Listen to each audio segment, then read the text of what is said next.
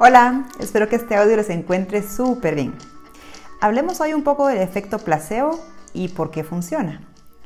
En el libro Los principios del éxito, Jack Canfield relata un estudio que se llevó a cabo en Texas y que involucró a 180 pacientes con dolor crónico de rodilla. Los pacientes se dividieron en tres grupos. El grupo A sí recibió la cirugía del cartílago de la rodilla. El grupo B, sin saberlo obviamente, no fue operado fue sometido solamente a un lavado del cartílago. Y el grupo C recibió también una falsa cirugía, solamente se le hicieron las tres incisiones en las rodillas para pretender que habían sido operados. Lo fabuloso es que dos años después, los pacientes que no fueron operados reportaron la misma cantidad de alivio del dolor que los operados. La conclusión de los doctores fue la siguiente. Ya que el cerebro esperaba mejorar, entonces mejoró. El pensamiento puede tener efecto incluso en sistemas mecánicos como el de la rodilla. Impresionante, ¿cierto? Así de poderosa es nuestra mente. Nuestro cerebro hace lo que le decimos que haga. Nos empuja en la dirección que anticipamos como resultado. Napoleón Hill lo dice de esta manera. Lo que sea que la mente puede concebir y creer, la mente lo puede obtener. En otras palabras, obtenemos de la vida lo que anticipamos que vamos a recibir.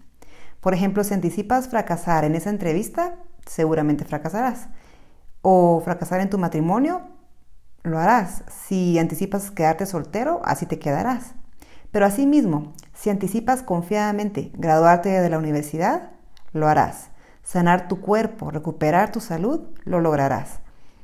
Cerrar ese negocio, restaurar tus relaciones más importantes, bajar de peso, lo que sea, lo conseguirás. Recuerdo que cuando yo tenía 8 años fui con mi familia al autosafari Chapín. Estaba tan emocionada por alimentar al venado cola blanca, pero resultó que el venado estaba más interesado en los botones plateados de mi falda que en el alimento que yo le ofrecía.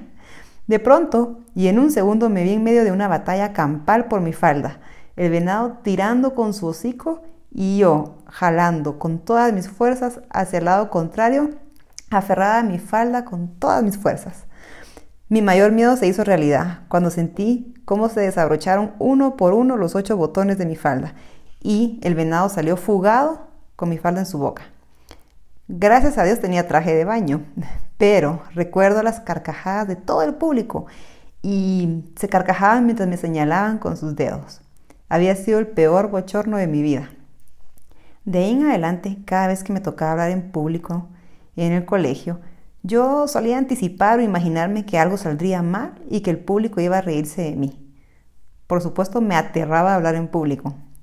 Pero un día, mi maestra de sexto primaria me vio tan nerviosa porque el día siguiente debía hablar frente a mis compañeros y me, me apartó y muy amorosamente me dijo, sabes que para hablar en público solo se necesitan tres ingredientes y tú los tienes todos. Eres y me recuerdo que levantó su dedo, ¿verdad? Número uno, eres la mejor comunicadora en esta clase. Número dos, aprendes muy rápido. Y número tres, sabes hablar al corazón de las personas.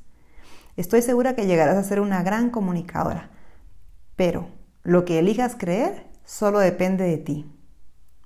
Hablando del efecto placebo, hoy miro atrás y sé que yo no tenía esos tres ingredientes, pero estas palabras crearon un efecto placebo en mí me aferré a ellas para el resto de mis años escolares. Y adivina cómo me gano la vida hoy en día. Sí, hablándole a la gente, como comunicadora, ya sea a una audiencia de 5 personas o a una de 200 personas, disfruto en gran manera comunicar y conectar con las personas. Esta misma maestra tenía escrito arriba de la pizarra una frase que años después entendí. Decía, Trata a una persona como lo que es y se quedará como es. Trata a una persona como puede ser y se convertirá en todo lo que puede ser. Así que la invitación hoy es a que eleves tus expectativas, porque tu vida hoy es resultado de tus decisiones, no de tus condiciones.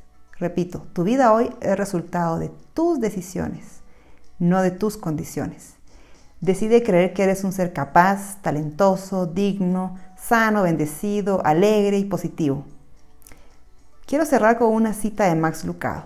Dice así, tú no eres un accidente, tú no fuiste creado en masa, tú no eres parte de una línea de producción, tú has sido deliberadamente planeado, especialmente dotado y amorosamente colocado en esta tierra. Ahora ve y persigue tu legado. Te mando todo mi cariño y hasta la próxima.